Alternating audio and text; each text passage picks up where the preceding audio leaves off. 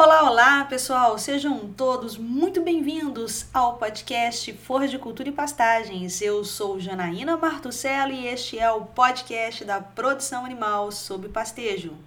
Olá,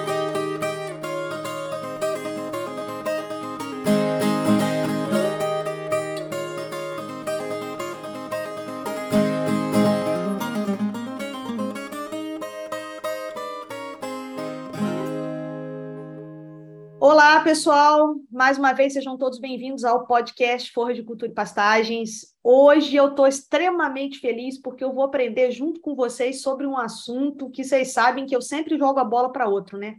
Que é a questão dos herbicidas. Então, hoje eu estou com dois convidados aqui: o Felipe Couto, né, da Corteva, que é o gerente de marketing das regiões Sudeste e Nordeste, mais de 10 anos com experiência em pastagens, e estou aqui com um grande Alcino Ladeira, que eu estou me achando porque ele aceitou vir participar desse podcast, pessoal. Muito feliz com a presença do doutor Alcino aqui, 43 anos de experiência com herbicida, e se tem alguém que tem propriedade para falar para a gente sobre esse assunto de controle de plantas daninhas em pastagens, é o doutor Alcino. Doutor Alcino, muitíssimo obrigado. Felipe, muitíssimo obrigado por vocês aceitarem esse bate-papo aqui para o pessoal do Forra de Cultura e Pastagens. Eu estou muito feliz com a presença de vocês. Obrigada, viu? Nós é que agradecemos, professor. É um prazer enorme.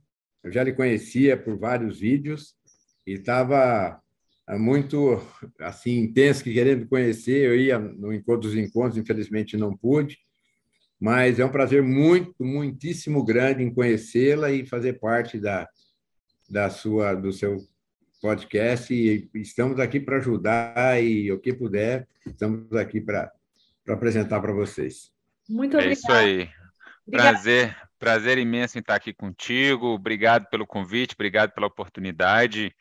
E, e, é uma grande satisfação poder compartilhar um pouco da nossa experiência com esse seu público cada vez mais é, faminto por informação, por conteúdo e, e por novidades.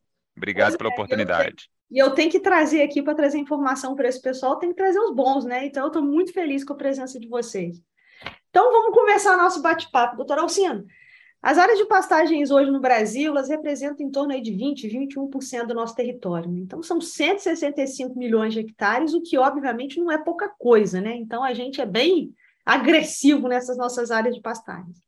Mas tem um dado catastrófico aí que aponta para a gente que 80% das nossas áreas elas estão produzindo aquém do que elas poderiam produzir. Então, quando a gente chega né, nas áreas de pastagens no Brasil, a gente observa solos rapados, presença de cupim e presença de plantas invasoras. E eu sempre falo para os meus alunos, o senhor me corrija se eu estiver errado, que planta invasora ela não é causa de degradação, ela é consequência. Então, ela surge porque ela é uma planta oportunista e, por algum motivo, a gente está dando essa oportunidade para ela estar tá ali. Né? Então, quais são essas causas que permitem, então, o surgimento dessas plantas invasoras nos nossos pastos? É, professora, eu primeiro gostaria de fazer uma explanação um pouquinho da pecuária brasileira, que nem você citou muito bem. O momento da pecuária é hoje. Não é nem amanhã, nem depois. Hoje nós estamos no momento da pecuária. Por quê? A pecuária tem cedido muito espaço para a agricultura. Então, a agricultura está invadindo a pecuária, está cedendo áreas da, da pecuária que não estão sendo aproveitadas para a agricultura. Na, eu cheguei a trabalhar com 190 milhões de hectares de passagem, foi caindo para 180, 170, e na última década nós perdemos 10 milhões de hectares de área de pastagem, cedendo espaço para a agricultura. Então, o que está acontecendo? E o que, que deixa a gente até contente como técnico? É, nós cedemos espaço para a agricultura, porém, de 170 para 160 milhões, segundo o IBGE, né? e, de, a, e a confirmação é que nos próximos, até 2027, poderemos perder mais 5 milhões de hectares. Então, o que, que a gente fica até contente com isso? Por quê? Porque o rebanho brasileiro continua 210, 215 milhões de cabeças. Ou seja, está tendo alguma adoção de tecnologia, porque você não consegue manter um rebanho numeroso, que nem o do Brasil, e diminuindo a área de pastagem. Então, isso é um alerta para pecuaristas é que vai ter que ter adoção de tecnologia nas áreas de pastagem, senão vão perder o seu foco de produtividade. Né? Mas, por um outro lado, eu fico meio assim, com o pé na frente e um pé atrás, porque é, a gente continua com o baixo índice de produtividade por hectare.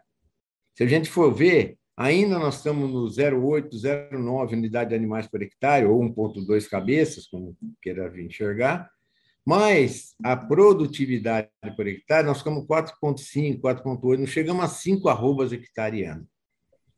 É esse é o ponto que a gente fica mais alerta quando mexe com pecuária. Né? Então, o que, que eu vejo? A pecuária é, tradicional, a pecuária, o, o, pecuarista tradicional, o extrativista, está tendo uma está migrando daquela pecuária tradicional para uma pecuária mais técnica, mais evolutiva, com maior eficiência. Mas essa migração é muito difícil. O caminho é muito longo de você mudar entendeu? Da pecuária tradicional para a pecuária de alta eficiência. E a gente, quando vê é, a pecuária tradicional e a pecuária é, de alto rendimento, a gente fala, o caminho é longo, é difícil. E se você fala, não, então vamos comparar com a agricultura. Ou como eu enxergo a agricultura versus a pecuária? A pecuária é, é a cultura mais difícil de aumentar a sua produtividade quando você compara com milho, com sorgo, com soja, com algodão, porque qualquer semente melhor adaptada, fotoperiodismo, um adubo macro, micro na área e tal, uma melhor condição, você consegue aumentar a produtividade de uma área de cultura. E na pastagem, não. Na pastagem, o caminho é mais longo, é mais difícil. E por quê? Porque eu enxergo a pecuária, depois de muitos anos, a pecuária como um todo, que elas são divididas em duas culturas. É aqui que começa o nosso ponto técnico que nós temos que trabalhar a, a pecuária tem duas culturas dentro dela. A cultura do capim, das plantas forrageiras, e a cultura do boi, entendeu? Então, quando a gente enxerga hoje no Brasil, nós temos um problema seríssimo de técnicos que acham que mexendo no ponto ou técnico, ele consegue aumentar a produtividade. Mas não é bem assim. A, a, a cultura do capim, da, das plantas forrageiras, você tem que trabalhar no sistema agronômico. Você tem que trabalhar agronomicamente para você dar maior rendimento da planta forrageira por hectare, para que venha a trazer, a, tra a trazer produtividade para o pecuarista. E na área do boi, você tem que trabalhar com a área zootécnica. Mas para essa combinação dar certo, elas são cíclicas. E ela tem que ter sinergia entre as duas. É aqui que eu começo por um ponto X na pecuária. Por quê? Por que, que são cíclicas? Se você pega, aumenta a capacidade de suporte de um pasto, aumenta a produtividade de arrobas por hectare na área da pecuária, da, da, do capim, sem você manejar, adubar, corrigir ou ter um, uma condição excelente da planta forrageira produzir, que não é só jogar o boi, o boi tem que saber entrar na área da pecuária, da, da, do capim, e saber colher, colher com eficiência. Então, nós temos dois índices diferentes. E o inverso é verdadeiro. Não adianta você ter um passo sobrando e diminuir a capacidade de suporte, o ganho de peso por hectare, que também não vai ter um rendimento suficiente. Então, o ponto X da questão começa aí, que elas são cíclicas e elas têm que ter sinergia. O que, que acontece hoje na pecuária? 90% do, das áreas de pecuária do Brasil são pastejos contínuos. E o pecuarista tradicional, o extrativista, ele quer tirar tudo que a terra dá entendeu? Repondo muito pouco ou nada. Então, é esse índice baixo, por isso que eu quero, gosto dessa explicação, de baixa produtividade de arrobas por hectare ano. Então, eu tenho feito algumas propostas até, né? E o que, que acontece com o pecuarista tradicional? Ele, para migrar para uma área mais produtiva, você vai conversar com ele, nós temos, por exemplo, o Rally da Pecuária, que foi feito, nós temos 47% das áreas de pecuarista que produz de 3 a 5, 6 arrobas hectare ano. 17 de 6 a 9 e o restante de 19 a 26, 50 lá, poucas arrobas hectare, de, de 20 a 50 são 5%. E assim vem caindo. Mas a grande massa, mais de 53%, é essa baixa produtividade por hectare. E quando você conversa com um pecuarista que está tendo baixa produtividade, Entendeu? Você não está perdendo dinheiro, você está deixando de ganhar dinheiro. Ele se sente satisfeito com quatro, cinco arrobas hectarianos. Só que a evolução da pecuária está tão grande que se ele não te fizer alguma coisa para aumentar a sua produtividade ou preservar a sua área de pastagem, ele vai diminuindo e degradando ano após ano. Ah, então, eu explico claramente para o pecuarista o seguinte: você tem uma vaca no pasto. E a sua vaca está se alimentando do quê? Do capim, da planta forrageira. Aí você, ela dá cria de um bezerro, bezerro também. Aí você tem um garrote e um boi. Estão se alimentando do quê? Do capim, da planta forrageira. Ano após ano, continuamente.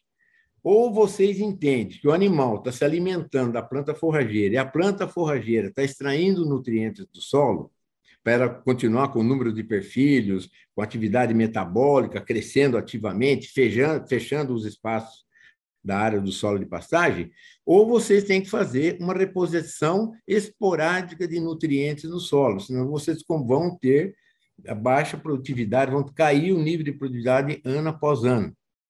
E esse é o ponto mais difícil.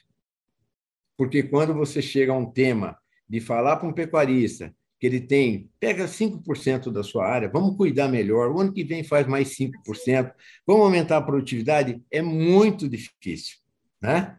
É muito difícil.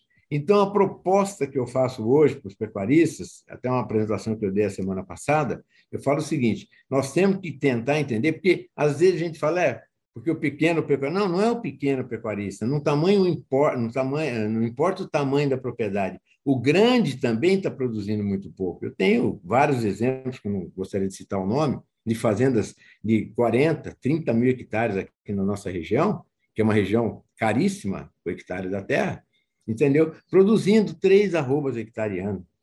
Então, quando, e aí são fazendas pequenas que estão com uma alta produtividade, porque estão cuidando, estão administrando, estão fazendo planejamento no ano, o que, que eu tenho que fazer? Vai começar a chuva, essa área está ruim, eu tenho que calcarear, eu tenho que adubar. Aí você fala, vamos adubar? Aí você vai no índice de adubação, professora. Aí você pega quanto vai de adubo que entra no Brasil para pecuária, não é 2%. É muito pouco. É.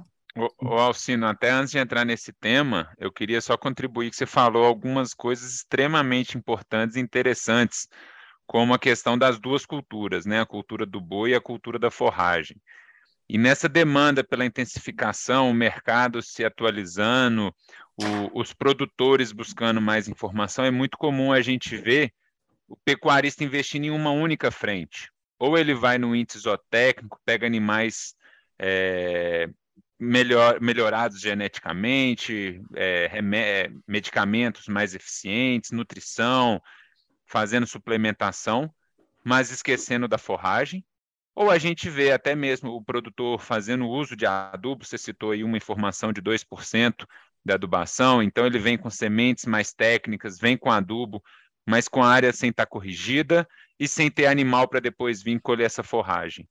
Então, é muito comum a gente ver esse cenário, um desbalanço entre essas duas culturas que você bem trouxe. Eu acho que você foi, é muito feliz quando você fala sobre isso. É, e eu acho que faria sentido Alcino e Janaína trazer um pouco mais desse balanço, sabe? Para o mercado, para os produtores. Como ir balanceando? Começa nos animais, depois vem na forragem? Começa na forragem, vem nos animais? Como é que vocês enxergam isso? Ô, Felipe, esse comentário que você fez aí agora, né, em relação ao produtor, muitas das vezes, o que a gente vê, né, Alcino, o cara quer trocar a genética do gado, quer colocar um gado super, mas não, não consegue manejar bem o pasto. Aí você chega na fazenda, é uma marandu rapada, cheia de plantas invasoras, né? E aí o cara vira e fala: Eu quero colocar um capim zuri. Ele quer trocar a planta, mas não aprendeu a manejar a braquiária e quer colocar uma, um, um, capim um pouco mais exigente. E aí o, o Alcino falou essa questão da, da questão agronômica da coisa. O pecuarista brasileiro hoje precisa entender, né, né Alcino, né, né, Felipe, que há uma necessidade de que ele seja um bom lavoureiro de capim. Exatamente. Pasto é lavoura. Pasto tem que ser tratado como uma lavoura como outra qualquer. Eu sempre falo, já teve vários podcasts que eu comentei aqui, o pessoal que já ouviu os outros 33 episódios aí já me escutou falando isso. O, o cara que planta soja, milho, né, Alcino, Felipe, ele sabe exatamente o quanto custa né, a, a, saca de soja que foi produzida e aonde foram os erros, é porque não choveu, deu um veranico aqui, é porque o adubo atrasou ali, e ele sabe onde foram as perdas. Se você chega para um pecuarista, ele não tem ideia do quanto custa a tonelada do capim que ele está produzindo.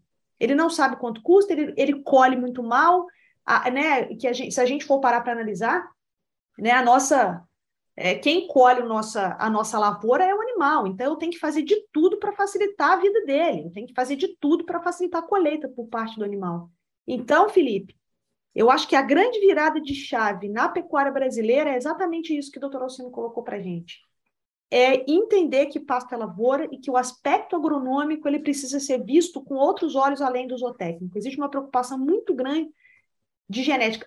Doutor Alcino, não sei se o senhor já se deparou com isso, Felipe, às vezes eu vejo leilão de animais, assim, os animais maravilhosos, um negócio fantástico. Na hora que eu olho o passo que eles estão, chega me dá taquicardia, aquilo me dá um desespero tão grande que eu falo, o cara tem um bicho desse, o cara não tem pasto. Então ele tem que cuidar até, até pelo visual do, do negócio, né? Mas enfim, eu acho que essa é a grande virada de chave. Pasto é lavoura. É, a gente, eu faço uma comparação de a pessoa fala assim, ah, eu agricultura não é mais que a pecuária. Eu falei, pois é, a diferença é muito grande. Então, se você for coletar um dado pelo Spark, por exemplo, 99% da lavoura de soja tem aplicação de herbicida, adubação, calcário 100%, ou seja, as condições ideais para produzir. Agora, e o capim? Ah, o capim deixa. O capim não, é uma cultura que nem as outras, moçada. Para você ter o rendimento, você tem que, você tem que investir nele. Agora, eh, entra a máquina colhendo. Um hectare ele passa para o escritório com a produtividade 40, 50, 60 sacos de arroba de, de, de sacos de soja por hectare. E aí, quando você chega na área de pastagem e o animal colhendo, fala assim: como é que eu vou medir a produtividade da área de pastagem? Pela boca do boi? Como é que eu vou fazer para medir, ou, ou seja, pela capacidade de suporte, né? ou pelo ganho de peso? Entendeu? Ela não é mensurável. Então, como é que eu vou medir a produtividade da área. E a comparação começa aí, né? Mas o que eu falo sempre agora, o que eu estou adotando é o seguinte, que a agricultura não é agricultura versus a pecuária. A agricultura, até tem uma apresentação, eu gostaria até um dia dar um pulo aí e fazer uma apresentação dessa para você, Janete. Ah, mas já está para lá de convidado. Os seus alunos aí para a gente ficar, porque eu começo a falar, se a gente falar aqui o dia inteiro, cada hora eu lembro uma coisa e a gente vai falando. Então, eu tô, a proposta nossa é o seguinte, que a agricultura tem que entrar dentro da pecuária. Entendeu? Essa é a proposta que nós estamos fazendo. Como, querido? Não, porque o pecuarista virar agricultor é muito difícil. Agora, o agricultor entrar na pecuária é um pouco mais fácil. Mais fácil, é muito mais fácil. Então, a proposta que nós estamos fazendo, chegar lá e falar, ah, tudo bem e tal, tal, mas eu, esse ano, vou apertar dinheiro, não fiz uma programação. Normalmente, é uma programação que ele não fez durante o ano. Aí você vem fazer uma proposta. Vamos fazer 10% de uma área que você tem degradada aqui, ruim. Vamos, vamos fazer agricultura nela. Ah, por que, que eu vou fazer isso? E não sei o que tal. Às vezes não dá certo de não, nem que você não tenha lucro nenhum cedendo essa área, mas tem o lucro dele plantar uma braquiária na hora que ele entregar a área para você, os 10%, 5%, 8%, ou 80% 20%, ou 70% 30%, ou 90% 10%, entendeu? Para você é, adubar essa área de pastagem. Com isso, você vai fertilizando as suas áreas de pastagem, entendeu? Para aumentar o seu nível de produtividade. Então, essa é a proposta que nós temos feito hoje. Porque não adianta eu ter o melhor capim plantado, se eu não vou ter manutenção, se eu não vou ter, ter manejo, Antigamente, era muito fácil manejar pasto. Era colonião e braquearão, e braquearinho e braqueador braquearão. Você chegava lá, dependendo da altura do ombro, falou: o capim batendo na cintura, você põe o gado, batendo no joelho, você tira o gado. Hoje mudou muito. Essa régua de corte e tal, ah, entendeu? O sombreamento, a abertura das folhas e tal. Então é muito complicado. Então, para você ter produtividade, você tem que ter tecnificação, adoção de tecnologia. Sim. Então, você veja bem, nós estamos falando de um negócio de herbicida, que é a nossa especialidade, mas a nossa preocupação é que nós não vamos, conseguir vender herbicida para o futuro se nós não tivermos áreas que vá dar o retorno para o pecuarista. Perfeito. Isso aí, tudo é uma questão de cálculo. Sentido. E, né? e, é importante, né, Alcino? Nesses dias eu estava conversando com um produtor e, e eu comentei a ele: a, a propriedade rural deve se assemelhar como uma empresa. Claro. Uma empresa você investe nela para ela te dar ó, algum retorno. A fazenda é a mesma coisa. Se você vai investir num sal mineral, numa ração, numa semente, num herbicida ou num adubo, a fazenda precisa retornar é, isso para o pecuarista.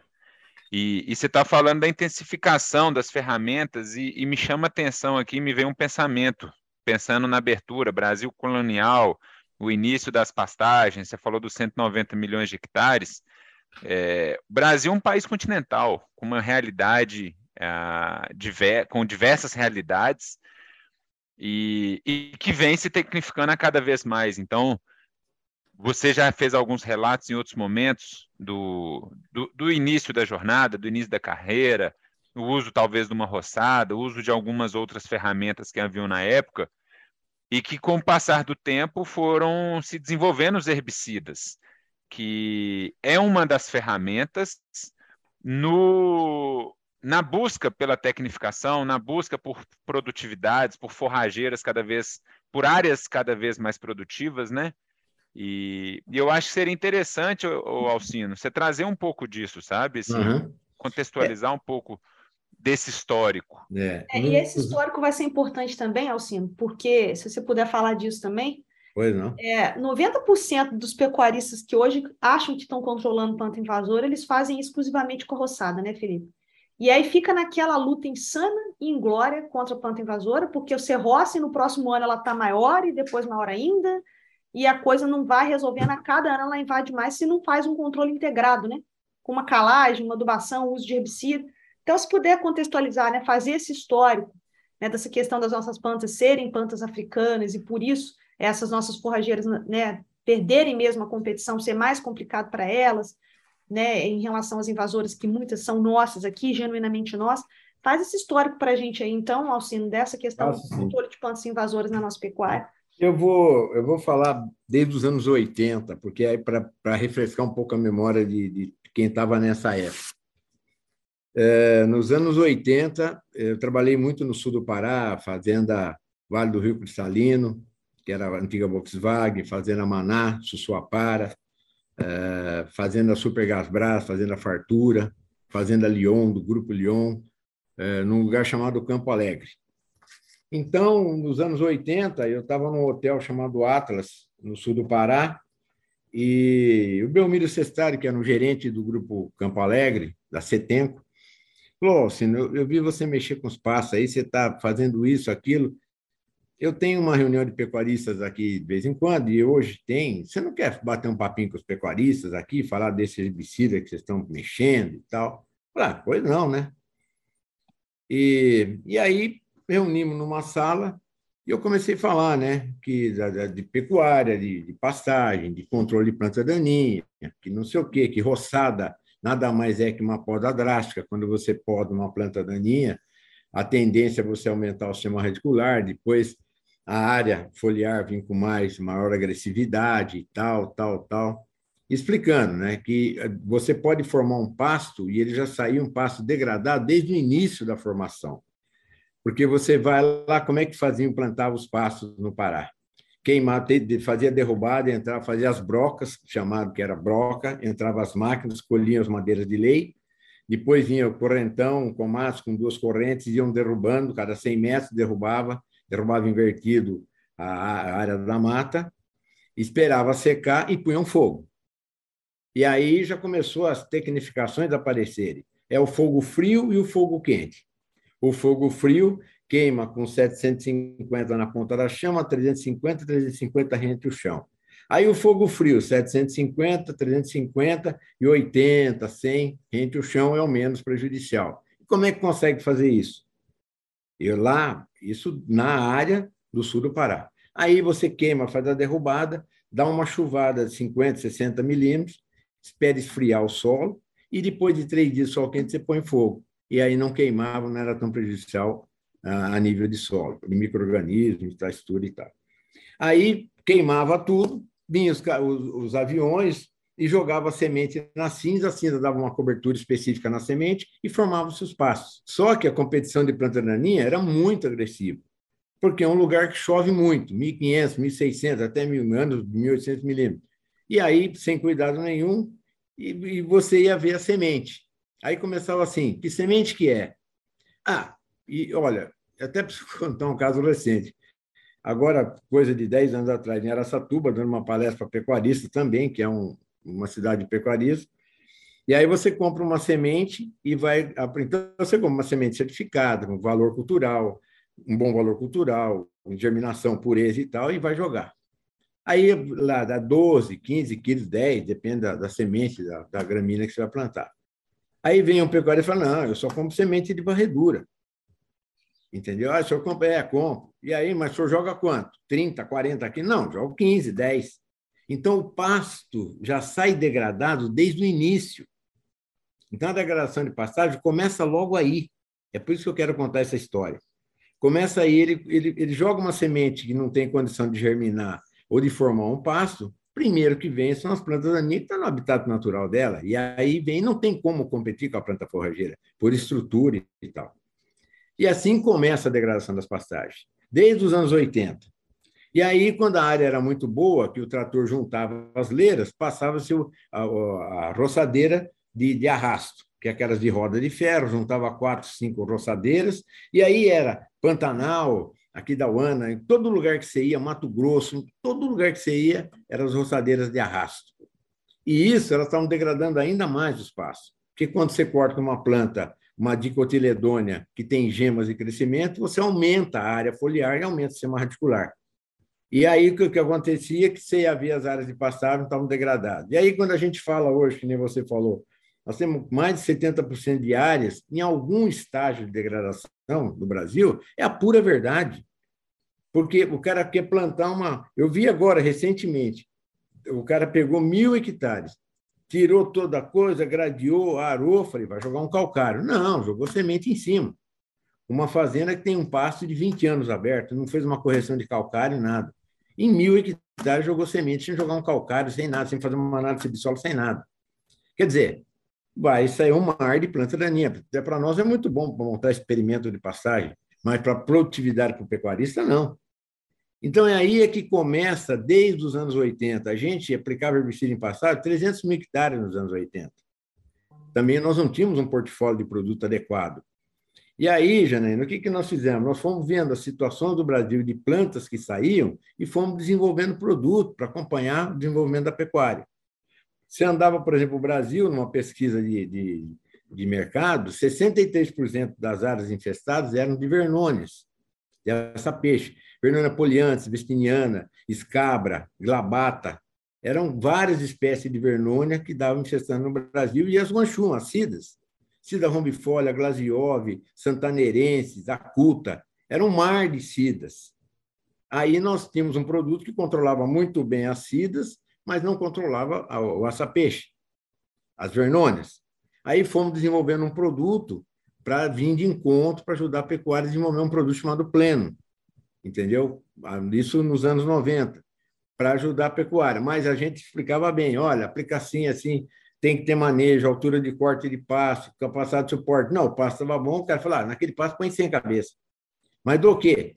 De vaca com bezerro, de garrote, de boi? Então, não tinha esse controle, essa adequação de manejo de pastagem.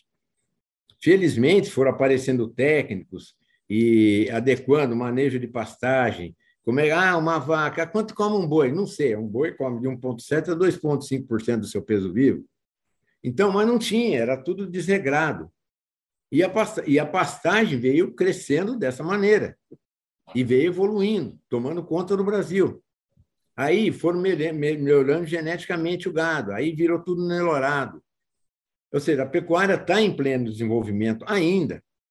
Né? Mas quando você vai para a área de pastagem, quando você fala zoo técnico, tá bom, mas quando você vai na área de pastagem, que aí chega o gargalo da coisa. Eu falo que o freio de mão da pecuária brasileira hoje é a degradação das pastagens.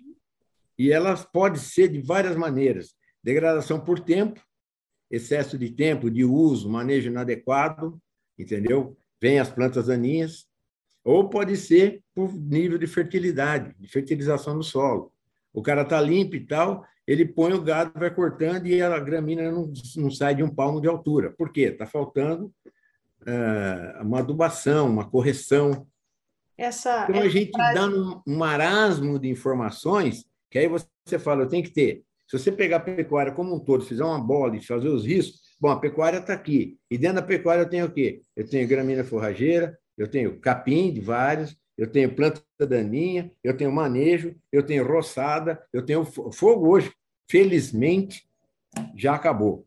Mas ainda, e tem, então são várias, várias pontas que a gente tem que unir tudo, passar um traço e fazer um círculo e trabalhar cada uma delas separadamente. Né? Porque o nosso negócio, se a gente tem tecnologia, o maior portfólio do Brasil é o nosso, desenvolvemos produtos adequados às situações da pecuária. Então, para Guanchuma, nós tínhamos um produto, para esse tipo de vernônias, então, nós temos outro produto, balríneas, né? que são as plantas que mais infestam, e assim a gente vem desenvolvendo essas tecnologias de XTS, Ultra S, são produtos de evolução. Aí chegamos num ponto, nós não temos produto para controlar as plantas que a gente chama de hard to kill, plantas duras, plantas de cerrado da, da Amazônia, de acordo com o bioma, o bioma que mais tem planta hoje é o bioma do cerrado, difícil de controlar.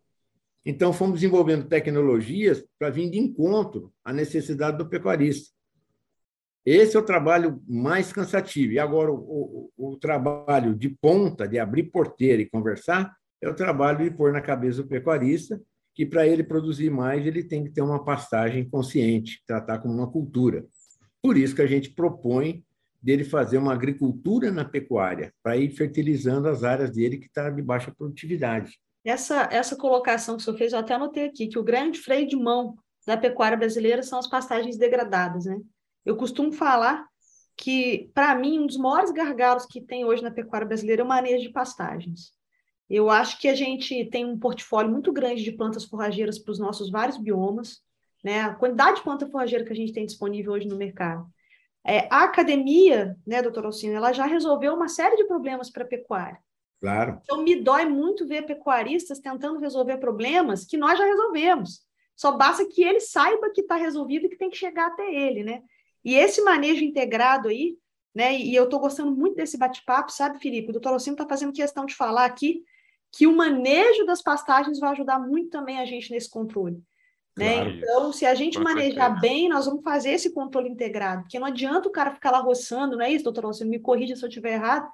O cara vai todo ano em roça, mas ele nunca fez uma calagem, nunca fez uma análise de solo, não sabe se o solo está. Porque o senhor sabe né, disso, lógico, evidente, que algumas plantas, algumas plantas daninhas, elas, elas dão alguns recados. Ó, esse solo está muito pobre em fósforo, esse está faltando cálcio, esse aqui, né? Elas vão mostrando para a gente o que está acontecendo, dependendo do lugar onde a gente está. E a gente não pode fingir que não está vendo. Eu acho que a pecuária extrativista, ela não vai ter mais lugar, né? Eu acho que quem continuar com essa ideia vai ficar realmente fora da atividade, cedendo as nossas áreas de pecuária para outros usos da terra. Mas a gente tem condição de fazer uma pecuária sustentável, né?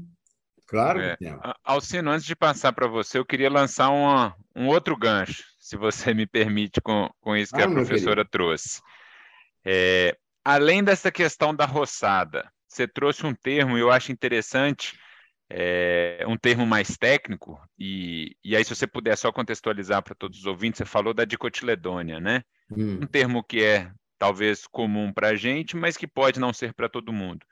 Então, eu queria só que você explicasse o que é uma dicotiledônia, de forma bem tranquila, bem, vamos falar assim, um português simples. E como, por que, que o herbicida que a gente aplica vai controlar essa planta e não vai o, o, o capim? Por que, que uhum. ele é melhor do que uma roçada? Por que, que ele é mais eficiente do que uma roçada? Por que, que se iniciou com o herbicida? Então, além disso que a Janaína trouxe, eu queria só trazer esse tema também para você poder elucidar um pouco para o ouvinte? Claro. Bom, é, apesar que hoje nós temos gramíneas indesejáveis, várias, né? Inúmeras. Esporobólogos índicos, páspalo notatum, páspalo virgatum, e aqui eu conheço essas todas aí há muito tempo. Estamos trabalhando, eu acho que nós vamos chegar a uma solução para essas espécies, mas ainda estamos aquém disso, né?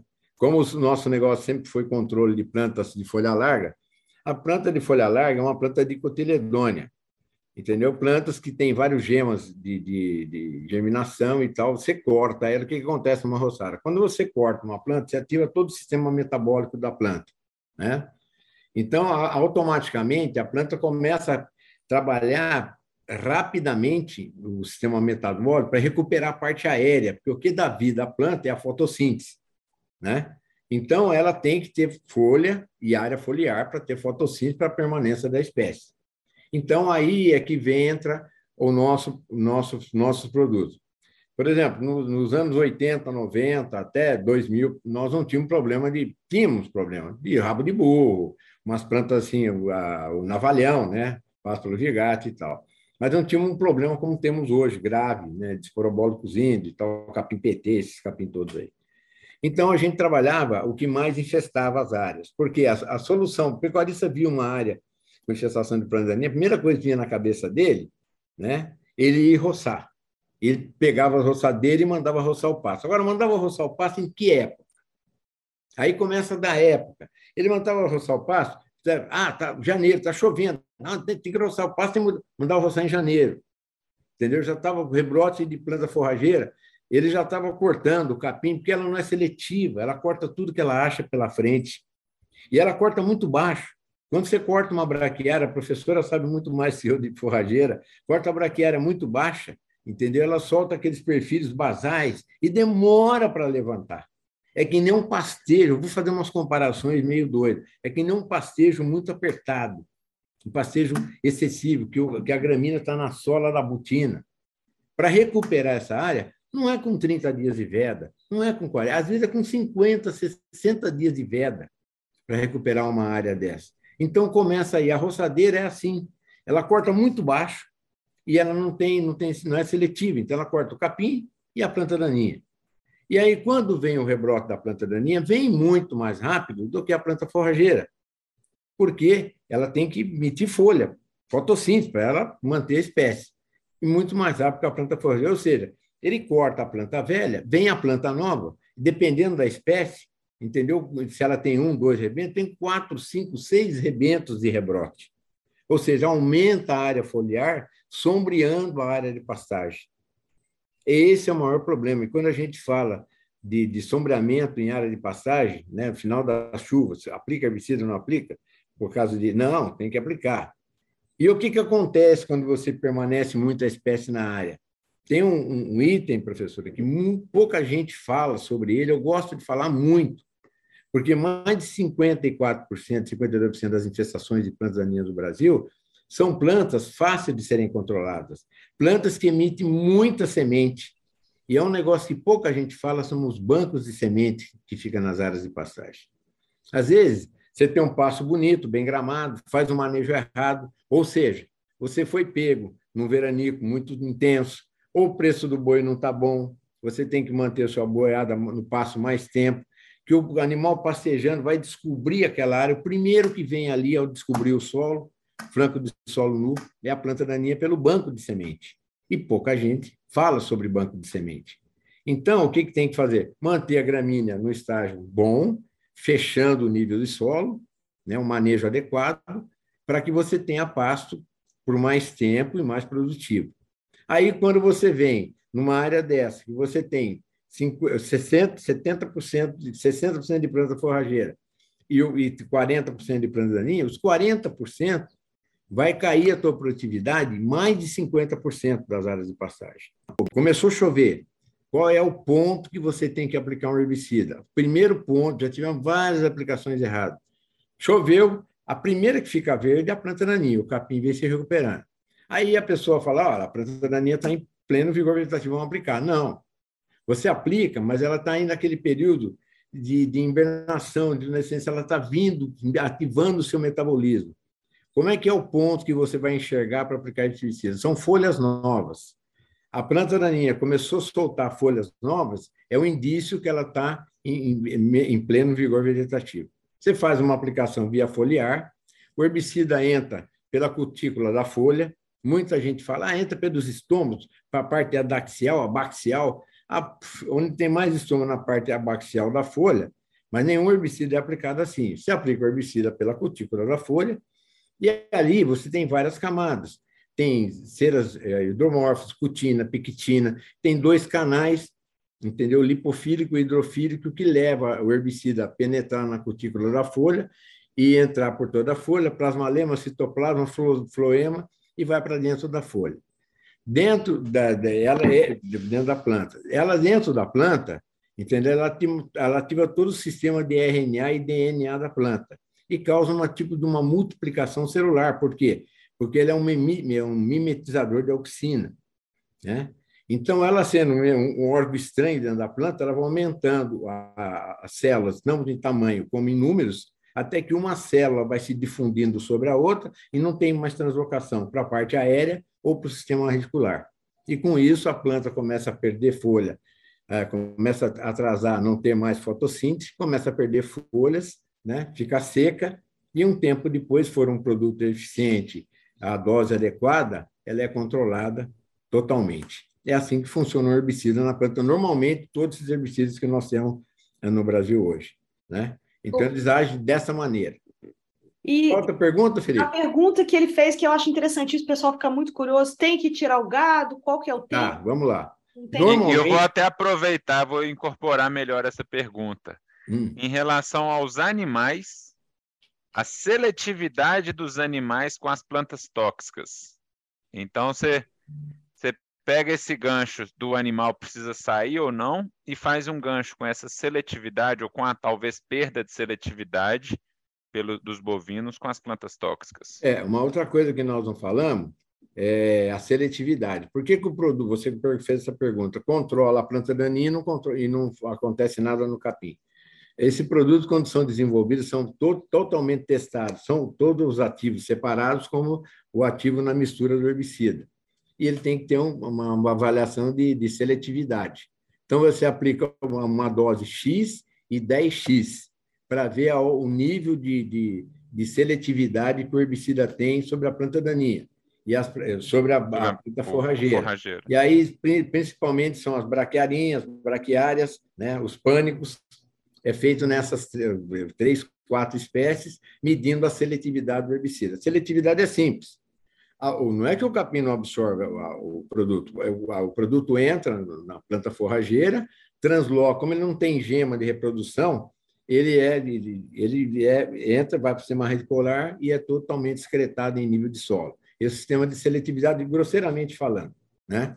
E aí, vendo que não dá fitotoxicidade na planta forrageira, é um produto seguro. Agora, pode aplicar com os animais na área? Pode. Pode aplicar, não tem problema nenhum, é tudo testado, feito cálculo, vendo quanto, quanto que um animal pode comer, se vai absorver, se vai ter algum problema no metabolismo do animal, não tem problema. Porém, no sul do Pará, você tinha muitos cafezinhos, chamado Palicória maquigrave. Era uma planta, um arbustinho que dava um metro de altura. Eu vi, evidenciei muito isso. Um exemplo, Fazenda Sussuapara, por exemplo, nos anos 85, por aí, foram tocar um gado, iam tocar, eles abriam as porteiras para trazer o gado para o curral. E o gado vinha andando, não podia tocar. É. Você tocava o gado, o gado parava, dava uma tremedeira, caía, começava a babar, salivar. Né, faz aquele movimento de pedal, depois que ele cai, começa a fazer esse movimento de pedalar intoxicado pelo cafezinho, não tem mais recurso, né? Exatamente. O animal intoxicado não deve ser movimentado, né?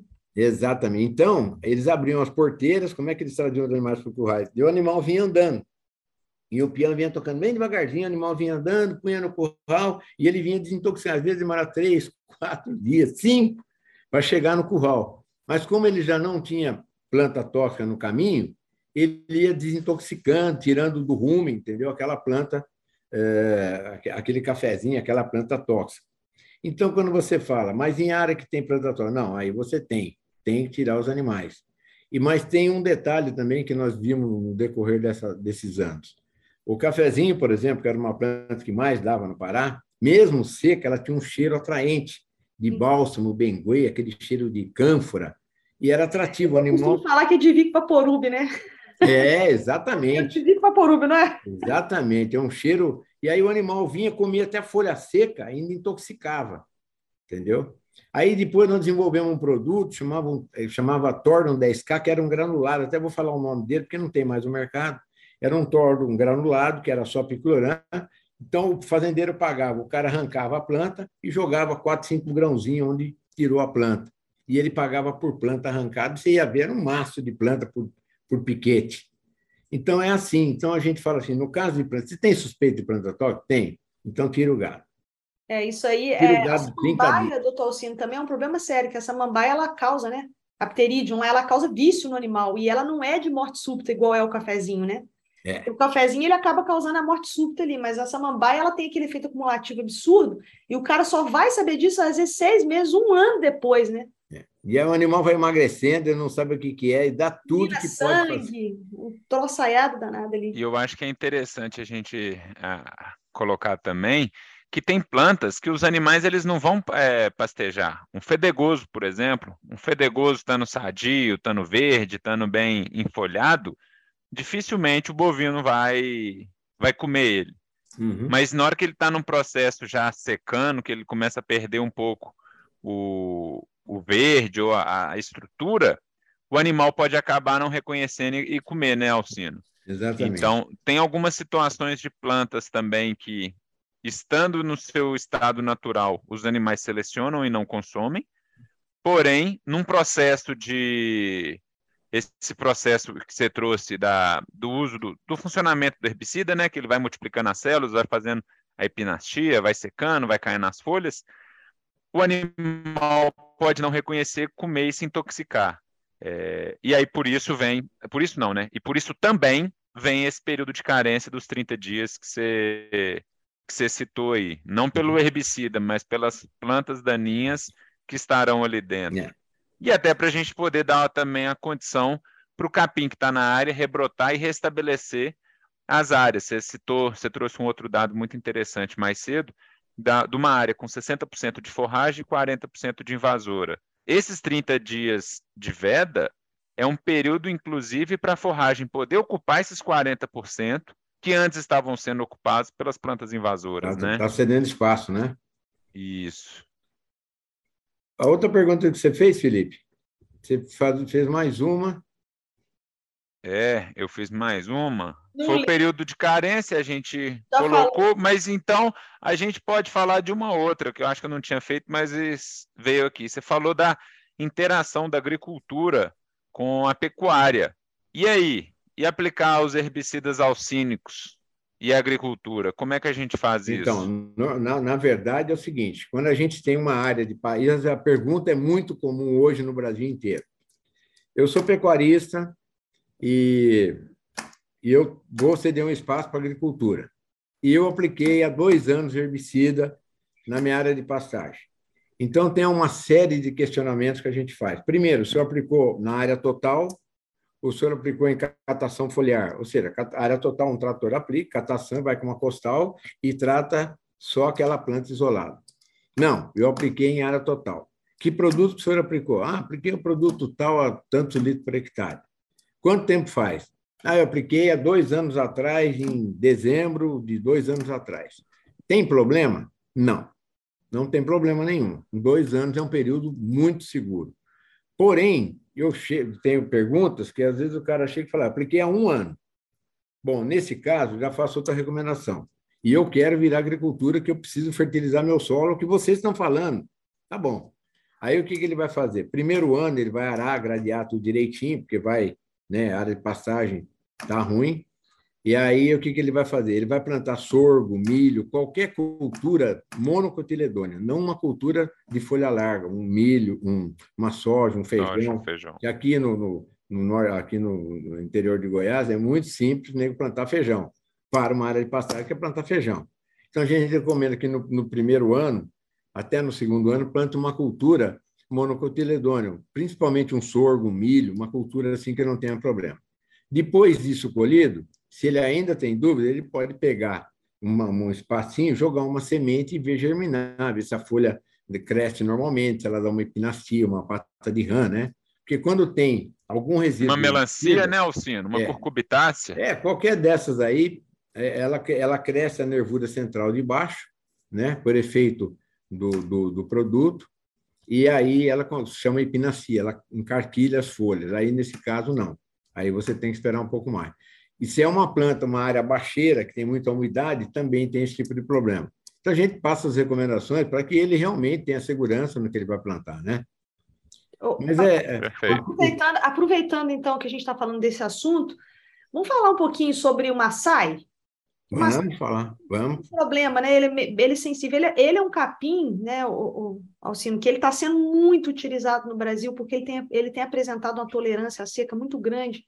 Então, ele nem, no começo, ele nem foi, é, nem tinha o posicionamento dele para o Nordeste, mas agora ele tem vendido muita semente para aquela região, ele tem suportado um capim que suporta altas rotações, ele tem um problema com digestibilidade, mas ele tem atendido muito bem vários pecuaristas. E todo mundo sempre me pergunta, professor, e essa questão da fitotoxicidade, tal, tal, tal, como é que funciona isso? Como é que é o Maasai? Assim? É, o Maasai é um capim é, altamente produtivo, embora é, se não souber manejar bem, ele fica todinho tocerado, mas é um capim que dá um retorno muito grande. Nós temos visto muitos problemas, professora, de áreas de Maasai, que o animal demora para engordar, Sim. Entendeu? E isso aí já foi questionado muito em congressos e tal. Ah, porque a fibra é longa, o animal come pouco e ele fica ruminando muito, digestão, a digestão é lenta, não sei o quê, ele come pouco e se sente satisfeito. Não sei se isso é verdade, mas é um capim que a gente está vendo em todo lugar. Agora eu tive no Nordeste, vi áreas de Maasai, do pangolinha também, que todo mundo fala, o pangolinha é o ouro do Nordeste, entendeu? É um capim que chove, rebrota e alto nível de proteína. Muito é, o, é a ditária de cumbis?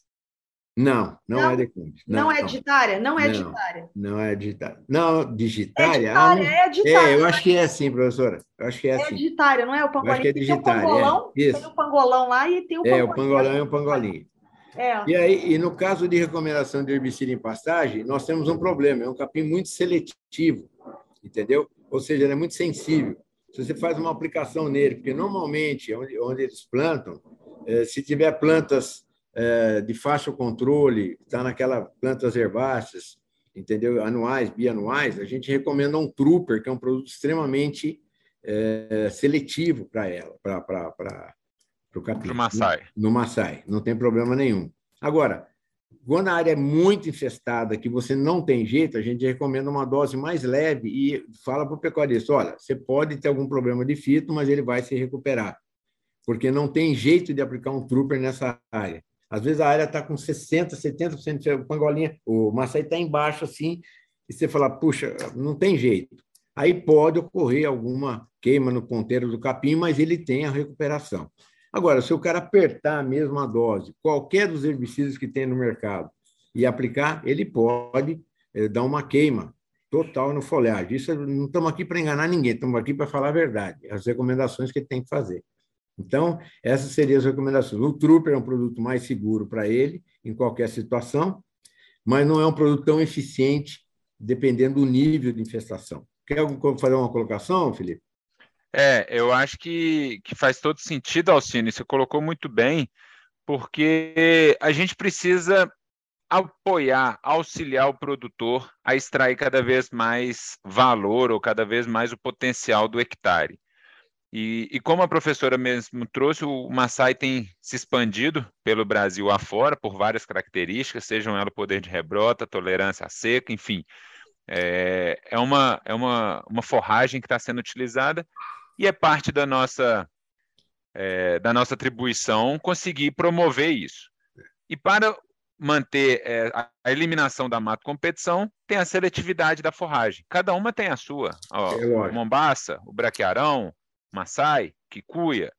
Então, para as diversas forragens, um Sínodon, um grama estrela, para cada situação tem a sua seletividade, né? E, e aí o Maasai tem essa, essa característica que é importante que todos saibam e é importante que a gente fale nisso cada vez mais. Temos sim uma alternativa, tem um produto que tem uma segurança a mais, uma alternativa, só que quando ele não é o suficiente ou ele não é a melhor ferramenta, é importante que o pecuarista saiba antes do que, que pode vir a acontecer para fazer o manejo, né? É, muitos pecuaristas têm trocado, está me fugindo o nome hoje, de uma, daquele Maasai melhorado. Estou é lembrando. Tamani. Tamani. Eu tenho visto é. áreas de Tamani e aplicamos aqui na UFG, esse ano passado, áreas só de Tamani e aplicamos doses altíssimas. Não tivemos problema Não. nenhum. É.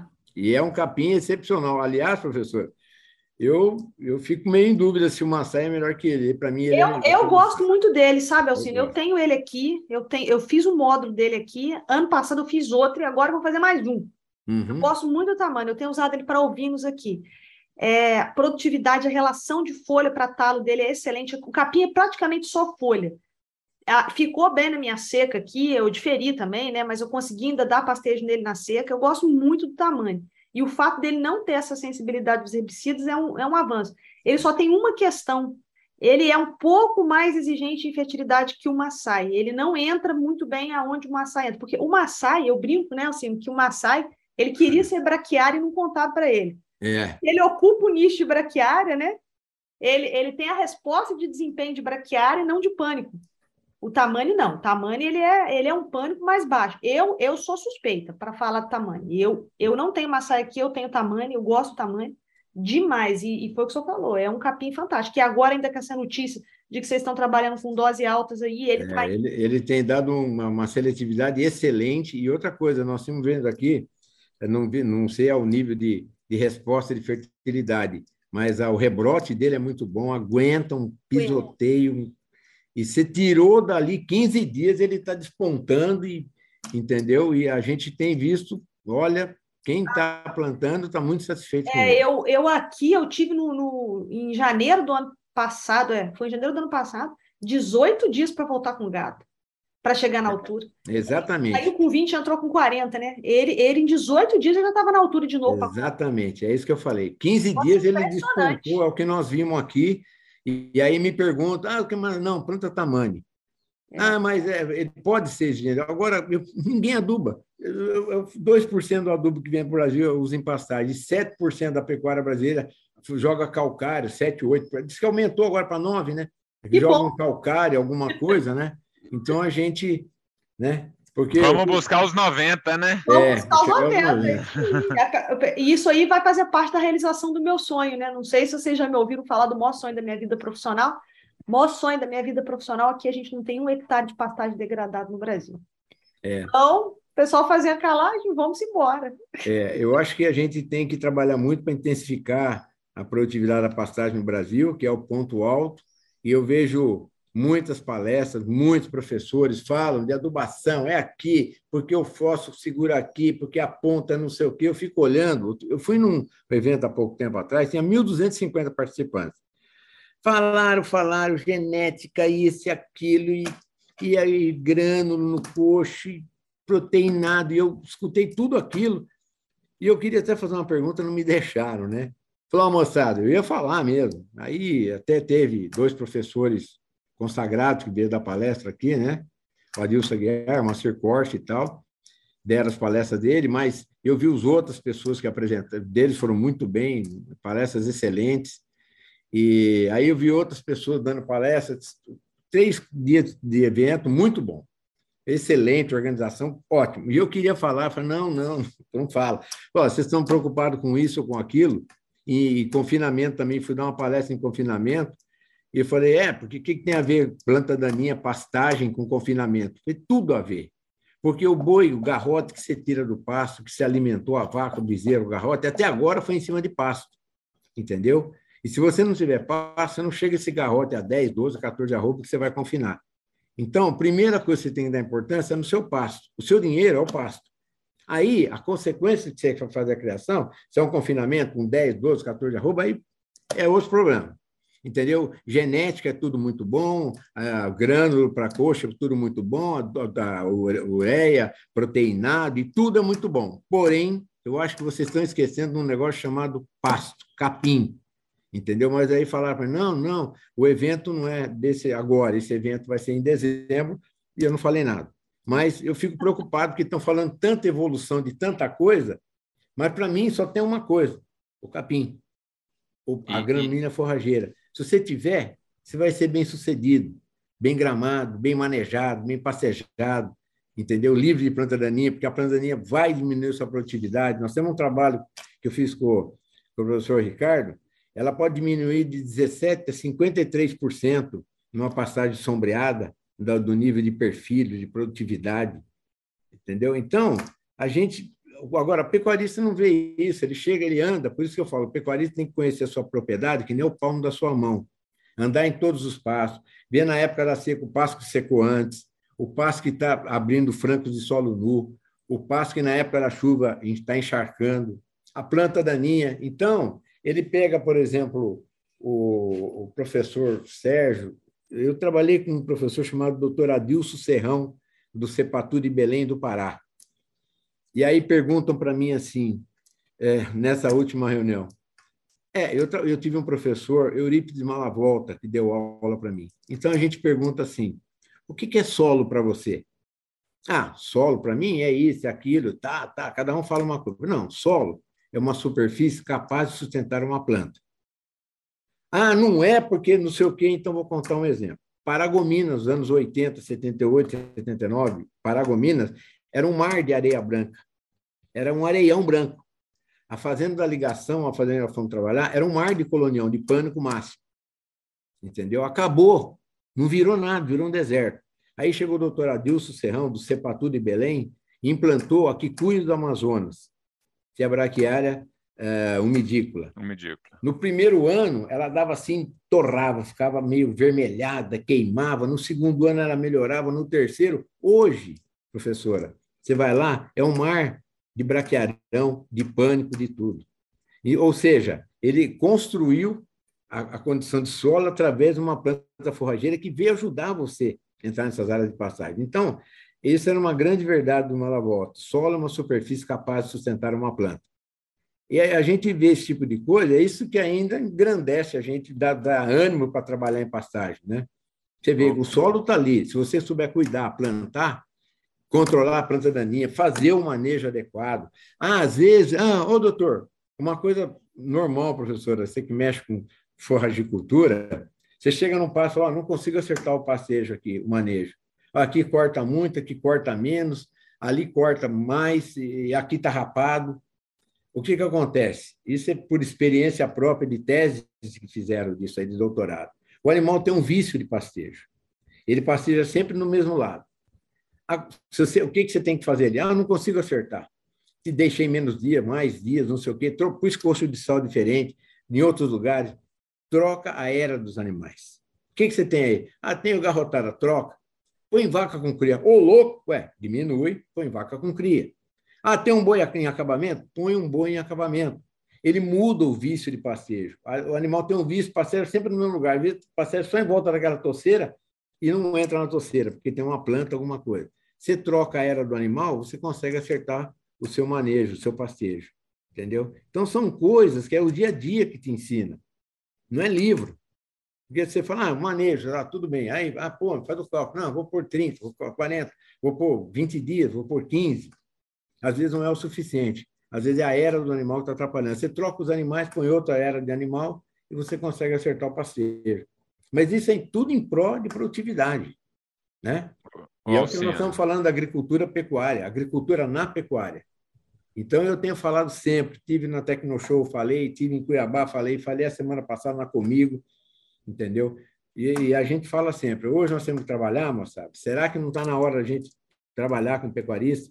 a área ruim dele, pega aí 10% da sua área, tá? aplicou, faz tempo que aplicou dá para um cara plantar uma soja, um milho, qualquer coisa, e ele se dá plantado para nem que você não tenha lucro nenhum, vai te dar o lucro de plantar uma braquiária para ir fertilizando o seu solo, devagarzinho, a sua área de pastagem. Esse é, um, é o maior trabalho que a gente está tendo hoje. Quando eu falo para mim de herbicida em pastagem, eu falo, ah, não gosto nem de falar, é tanta coisa, mas anyway, eu acho que o negócio é falar agora de melhorar a produtividade do Brasil, é o que você falou, sair dessa fase de, de degradação de pastagem. E não é os pequenos, não, é os grandes também. Tem muito mais grande do que pequeno.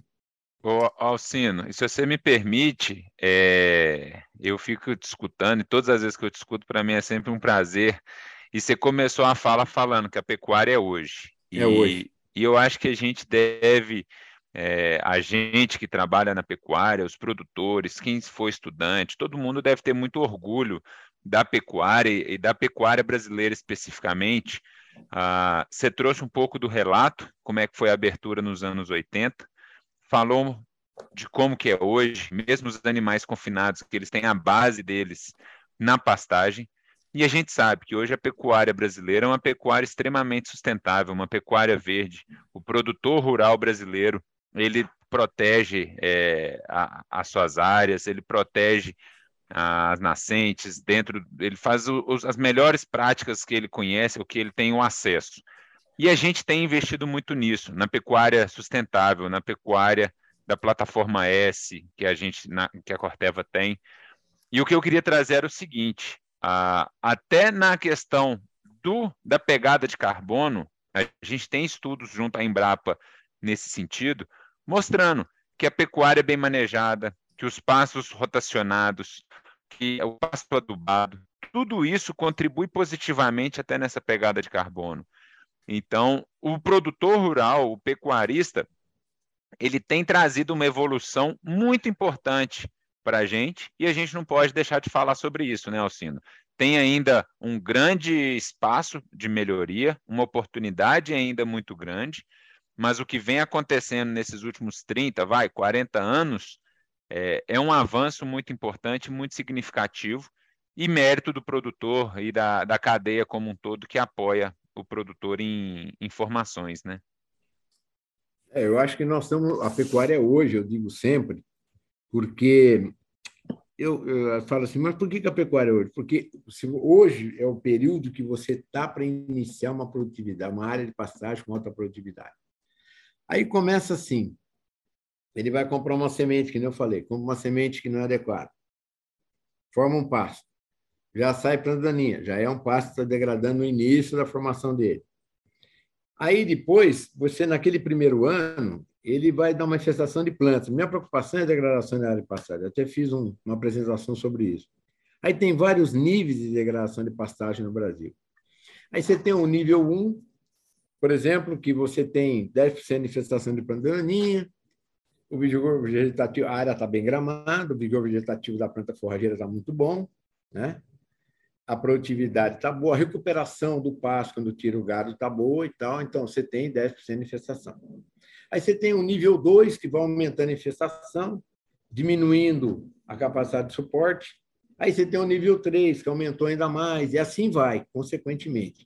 Aí o nível 1, 2, 3, você consegue recuperar vedando, fazendo uma veda, entendeu? Eu recomendo que faça uma veda, joga, jogue é, não 50 quilos, mas 45 quilos de N, né? ou 50 quilos de, de nitrogênio para recuperar o estande da planta forrageira, né? E depois põe o gado, uma, um pastejo leve para dar uma cortada e tal, e assim você vai recuperando as áreas de pastagem. E tem aquela área de pastagem de nível 4 que é difícil recuperar. Consegue, mas é difícil. Então aí tem que pôr na ponta do lápis, vale a pena recuperar ou reformar. Mas a grande preocupação nossa hoje é diminuir essas áreas de degradação de pastagem. Por isso que a gente trabalha sempre com tecnificação. Jamais você vai ver um, um representante comercial da, da, nossa companhia, não puxa o saco, não, porque eu falo o que eu acho, sempre fui assim. Ele vai, faz um, diagnóstico da área, planta, tal, fala da planta forrageira, está, está degradada, não está, tem bom rebrote, se não tem, vai depois fazer uma recomendação. Então, o momento da pecuária tem que ser hoje, porque você ainda pode mudar, mas a gente pode mudar esse nível, a gente pode mudar esses índices. Né? E aí, quando você vai fazer uma apresentação, fala 5 arrobas hectare ano, 53% do Brasil, é isso que nós precisamos de gente que nem professora, estudiosos e tal, que vá passando essa recomendação para frente. É e aí a gente escuta, a gente e a gente escuta o que eu escutei essa semana. É, um produtor rural me ligou e, e dizendo que está se sentindo pressionado pela lavoura porque os vizinhos estão arrendando as áreas de pastagem para a lavoura, porque sem nenhum tipo de esforço ele consegue ter uma, uma receita maior do que a que ele está tendo hoje. E, e, eu disse a ele, sem medo de errar, e Janaína, por favor, me corrija se você não, não concordar, Alcino, a pecuária da forma convencional, ou da forma como ela é feita na grande maioria do Brasil, de fato ela tem, ela produz uma receita menor do que uma lavoura, menor do que um arrendamento para lavoura. Mas a pecuária é bem feita, a pecuária que nós estamos aqui conversando, a pecuária que a professora uh, estuda na universidade, a pecuária que a gente sabe que ela é mais intensiva, essa, ela, eu tenho a convicção e os números mostram que ela é muito mais interessante e com um menor risco quando a gente compara com a lavoura, né, Alcino? Muito. Então, é, esse é um desafio do produtor entender que a pecuária ela não é mais para a área de baixão, não é mais para a área ruim da fazenda, na área ruim eu coloco o capim, na área boa eu coloco a soja. Não é assim. A é. pecuária, a Janaína falou, você também disse, pecuária é uma cultura. Então a gente tem que ir para a área boa, a gente tem que corrigir o solo, a gente tem que investir, o produtor tem que ter manejo, tem que ter atenção e tratar como uma, uma cultura como a soja, como o milho, como o algodão ou como alguma outra, né? Yeah. É. Mas isso é o ciclo, né? A gente tem o ciclo da pecuária. O que, que vai acontecer? Quando você arrenda sua terra, você se desfaz do seu estoque, né? Porque você precisa vender os animais. Você arrenda, depois é muito difícil você voltar. Esse é que é o problema, porque agora está todo mundo arrendando área. Quem ficar daqui a um tempo vai ter uma melhor lucratividade, entendeu, Felipe? Uhum. Quem fica na, quem for ficar agora na, na pecuária. E é aquilo que a gente conversou já, né, Alcino? Fica quem tiver sabendo fazer o processo. Exatamente. E agora tem uma coisa, Felipe, pegando um gancho no que você falou aí, é, a gente tem a gente tem situações, nós pecuaristas, né, vocês aí da, da pecuária, tem situações em que são muito desafiadoras, mas é, é bom a gente lembrar que em todo lugar, todo lugar que você faz lavoura, você faz pecuária. Mas não é todo lugar que você faz pecuária que você faz lavoura. Exatamente. Então, a gente também precisa aprender a manejar melhor essas áreas que são mais desafiadoras. Porque a gente, se a gente recuperar, Felipe, todas essas áreas de pastagem degradada que eu falo, é, ah, vamos recuperar aqui, meu sonho é que não tem nenhum hectare de pastagem degradada no Brasil. Se a gente colocar na ponta do casco esses 165 milhões de hectares com taxa de lotação se dobrar, nós não temos mercado para essa carne. É. Uhum. Não tem. Não tem. Começa aí, né, né, Alcino? A gente não é vai verdade. Se a gente colocar os 165, se a gente dobrar a taxa de lotação nos 165 milhões de hectares, a gente não tem. Mas qual é a outra forma que a gente tem de dobrar a nossa lotação? Diminuindo a área, né? O que, que é a taxa de lotação? É peso animal e área. Então, se você diminui a área, foi aquilo que o, que o Alcino falou no começo aqui da live. A gente está diminuindo as nossas áreas e mantendo ou aumentando o rebanho, né? O rebanho bovino agora bateu recorde. É. Né? Então, a gente, o que, que isso significa? Isso é eficiência, é eficiência de produção. Então, Felipe, a gente pode liberar algumas áreas para lavoura? Podemos sim, seguramente uhum. podemos liberar algumas áreas para lavoura. Com todo até bom, tecnicamente é até bom. Exatamente, entendeu? Vai ter que ter adoção de tecnologia. Mas para isso a gente precisa ser bom onde a gente ficar. Exato. Porque senão nós vamos ser engolidos. É, né? é então, essa é a questão. Só vai ficar na atividade o pecuarista que fizer de fato pecuária. Não fica o pecuarista que está achando que faz a pecuária. Esse é o problema, porque o manejo de pastagem... Exatamente, isso é muito bem colocado, é isso O manejo mesmo. de pastagem é um negócio que todo mundo acha que sabe fazer. O cara contrata o veterinário para fazer IATF na fazenda, contrata o zootecnista para formular ração, ele faz tudo isso na fazenda. Agora, pergunta quantos são os que tem uma pessoa única e exclusivamente responsável pelo pasto? Não tem. Todo mundo acha que sabe manejar pasto. Esse aqui é o problema. Se soubesse, a gente não estava questão de área degradada. Exatamente. E antigamente, antigamente, hoje ainda a gente vê o gerente da fazenda chega, olha assim, tem exemplo aqui, fazendas enormes. Ah, aqui põe. Quanto tem o tamanho do passo? É. Quanto? Foi 60? Põe 60 cabeças. Exatamente, é desse jeito. Entendeu? É assim, não, não tem. Ele não anda no pasto, ele não vê se o pasto está gramado, se é em flanco de solo nu, se a planta forrageira está tendo uma resposta, a grossura do perfil, a coloração da folha. Eu sou um cara que olha isso, porque eu, eu é. tive uma escola, uma academia desse jeito. Então, vamos ver o número de perfil. Está diminuindo o número de perfil. Peraí, tem coisa errada. Entendeu? Tem coisa errada. Então, mas não. Eles acham que a pecuária é fácil de fazer e que a agricultura é difícil. Eu acho muito ao contrário. Eu também. Para mim é muito distante, muito distante de uma pecuária para uma agricultura.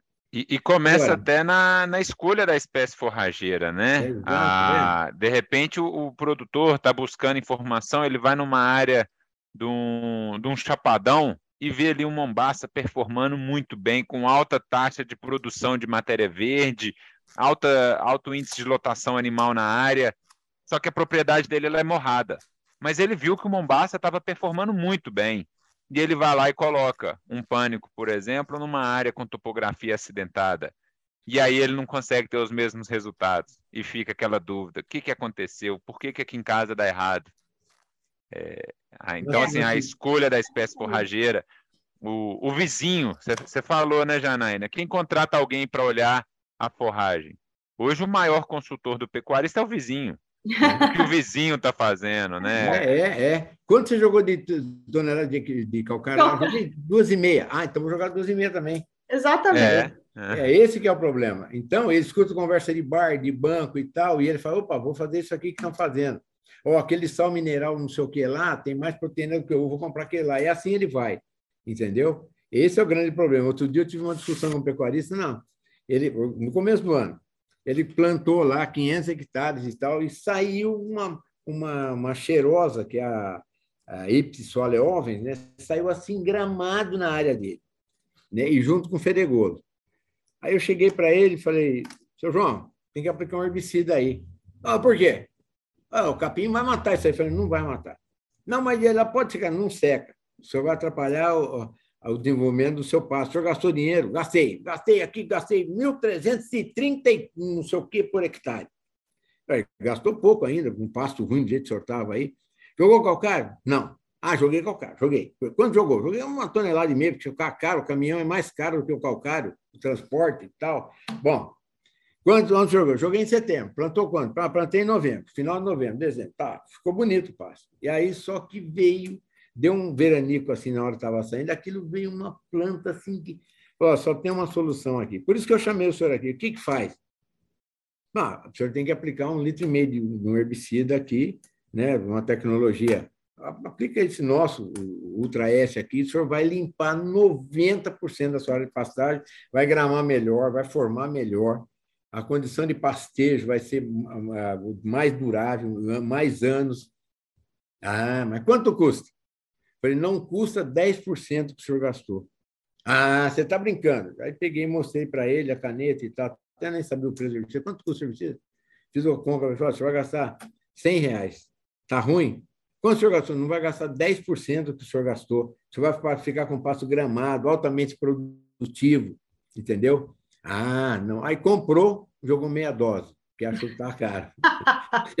é, e aí ficou assim, uma parte bem gramada, outra parte mais ou menos, e agora eu passei lá e disse, oh, eu preciso aplicar você de novo agora no final do ano. Eu falei, agora você vai gastar três vezes mais, entendeu? Porque ficou horrível e o capim não formou direito. Então, são detalhes que, às vezes, que a economia sai caro. É. A pessoa gastou, investiu em semente, entendeu? É, plantou tamanho, inclusive. Ficou muito bom o plantio, tal. um cara que plantou da cooperativa para ele. Só que é aquele negócio, é que ela ainda tem, porque nós não tratamos hoje, Janaina, 30 milhões de hectares de pastagem com herbicida. E você fala assim, tudo bem. E o restante faz o quê? Roça. É. Ainda o maior competidor nosso são as roçadeiras. Quer dizer, nós estamos voltando para a era da pedra. Vamos trabalhar com roçadeira ainda. Agora, tem pasto muito. E outra coisa importante: você chega lá, o pecuarista se chama, você tem, tem uma área com 60% infestado. Até tem um professor que usa esses dados nossos aí fala que é dele, mas tudo bem. Usa 60% de área infestada. Você tem uma outra com 40% bem gramada, outra com 20% bem gramada, outra com 10% bem gramada. O pecuarista quer que você vá na área de 60% de infestação e trate que aquela área é o problema dele. E aí você explica, não, não é por aqui que nós vamos começar. Vamos começar com 10% ou 20%. O senhor tem bastante capim, está bem gramada. Vamos controlar essas áreas. Quando nós vamos de 40, entendeu? Aí, se precisar tirar o gado de 40, que já vai ter que dar uma veda, a gente joga onde tratou as outras duas, e a última área, se der, é a de 60%. Não, você está louco, estou perdendo. Não, o senhor já perdeu o passo faz três, quatro anos. O senhor já está perdendo o passo. Então, é difícil ele entender que ah, o problema é esse aqui que está altamente infestado. Não é. Você tem que fazer primeiro nas áreas menos infestadas. É mais barato, o retorno é muito rápido, limpa o pasto, fica gramado, altamente produtivo. Aí você vai na de 40, tira o gado dali, que vai ter que vedar consequentemente com 40% de infestação, joga nas outras áreas e depois você vai na área altamente infestada, que vai dar mais trabalho. Às vezes tem que vedar, tipo o gado para dar um, um corte, um pastejo rápido, entendeu? Para fazer a planta gramar, né? E aí você tem que voltar o gado, vedar de novo. Então, isso vai dar mais trabalho. Mas é difícil. Ainda a gente tem esse tipo de problema no dia a dia.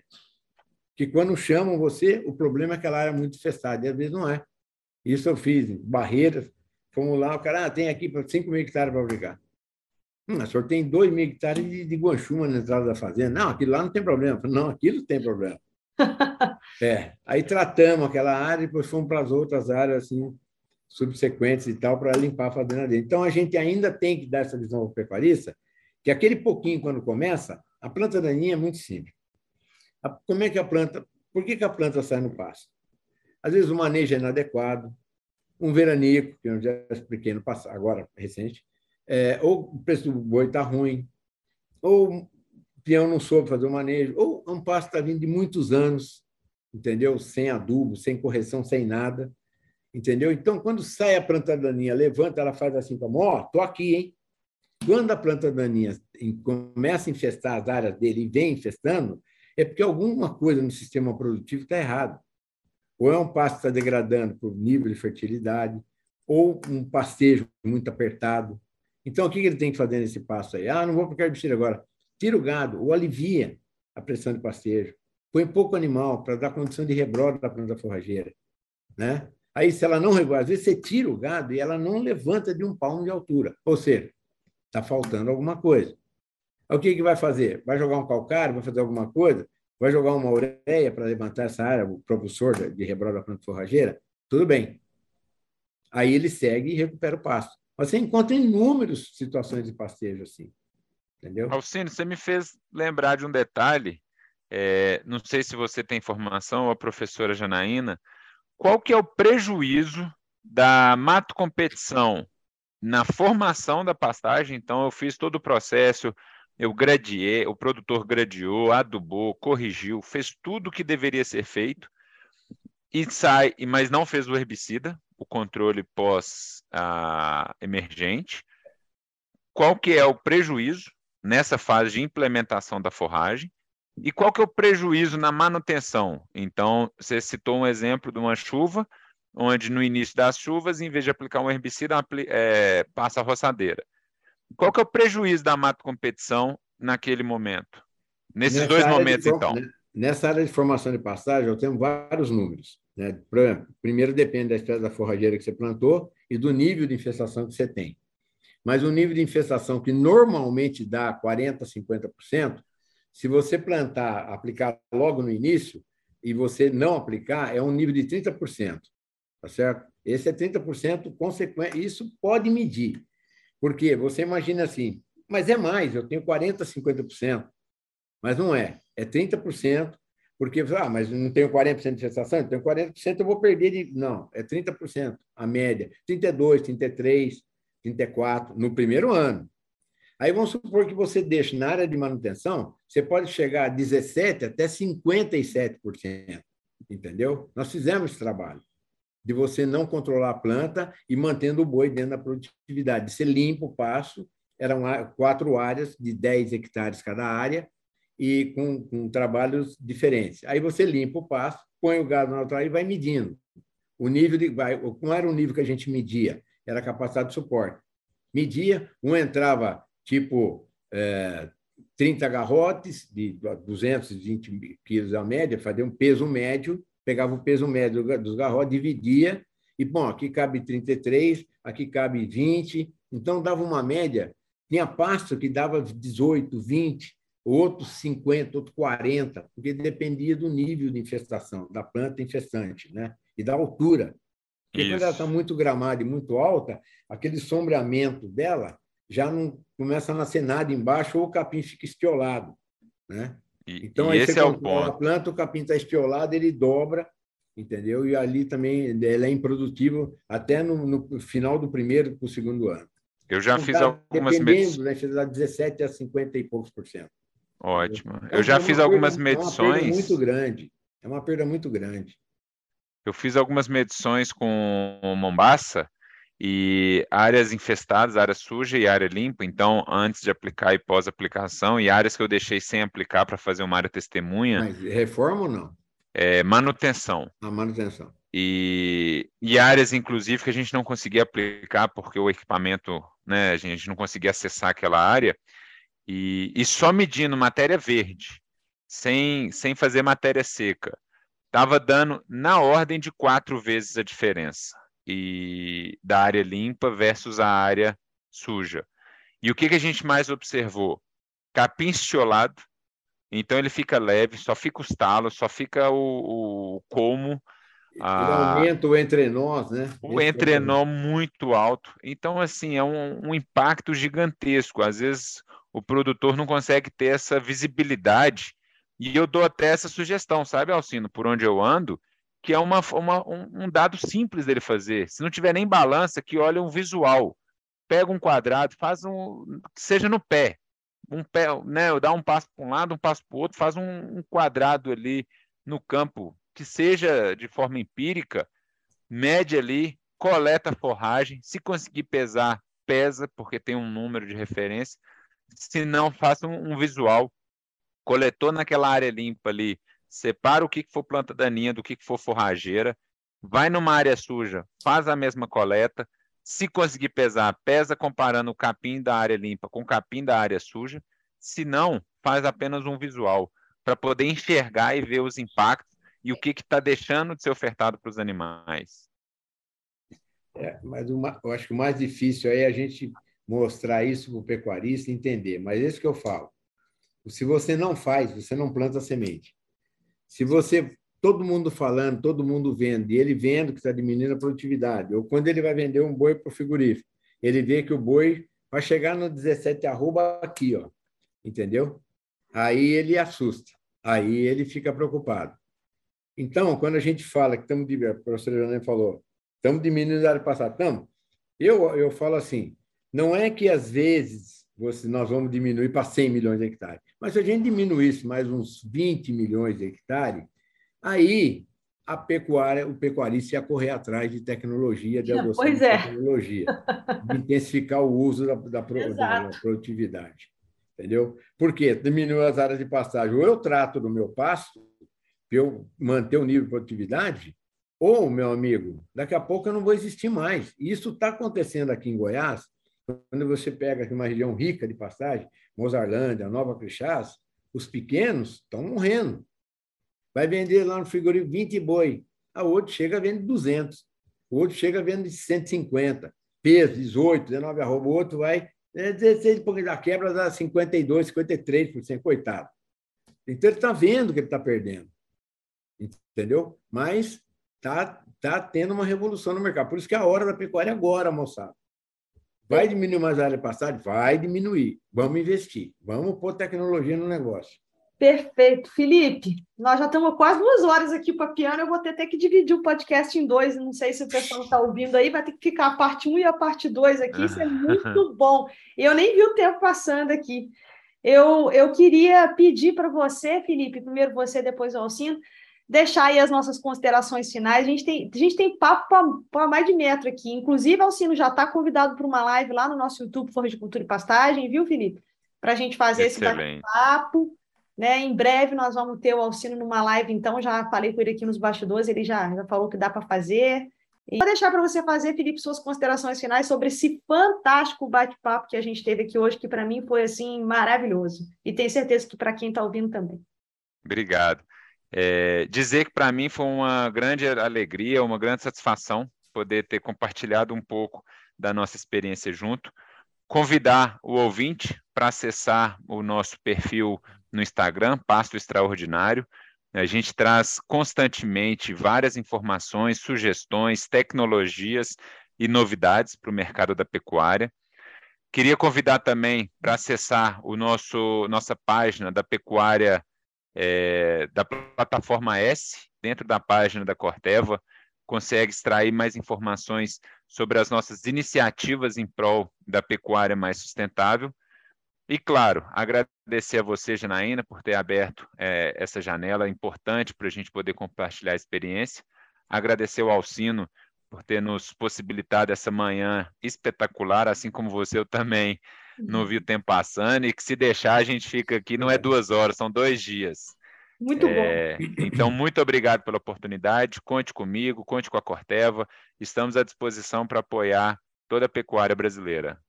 Alcino, muito obrigado. Janaína, muito obrigado. Eu que agradeço. Alcino, muito obrigado. Foi uma aula muito gostosa a conversa. Assim, é muito bacana, energia muito boa, né? E eu costumo dizer para todo mundo que minha palavra preferida na vida é entusiasmo. É, é então, é o entusiasmo que você fala, fala, e faz as coisas, ele é, ele é assim, muito, muito visível. Então, é. eu agradeço você por compartilhar um pouco desse entusiasmo com a gente aqui hoje e deixei para você fazer as considerações finais. Muito obrigada. É, primeiramente, eu gostaria de agradecer a oportunidade né, de te conhecer, né?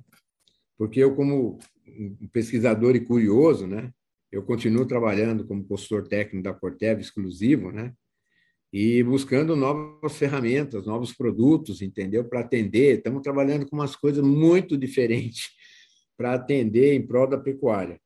Então, desde a minha do início acadêmico de, de agronomia e eu sempre vim trabalhando em prol da pecuária e buscando alternativas, desenvolvendo produto para vir de acordo com a necessidade da pecuária. E mas não conseguimos conversar nem 5% do que a gente podia falar, mas foi muito bom o primeiro contato.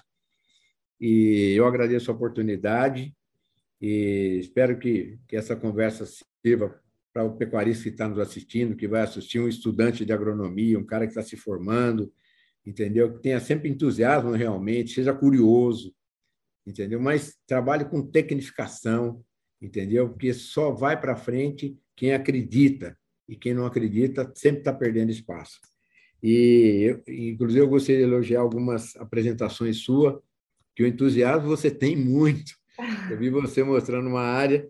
Eu gostaria aqui de pôr alguns slides, porque eu tenho uma série de slides, situações muito drásticas de recuperação e tal, de pastagem. E a gente está aqui, da, da Corteva, sempre trabalhando em prol da pecuária, trazendo o melhor em tecnologia, em, novi, em novidade, né? Se Deus quiser, agora, esse próximo ano, vamos ter mais novidades.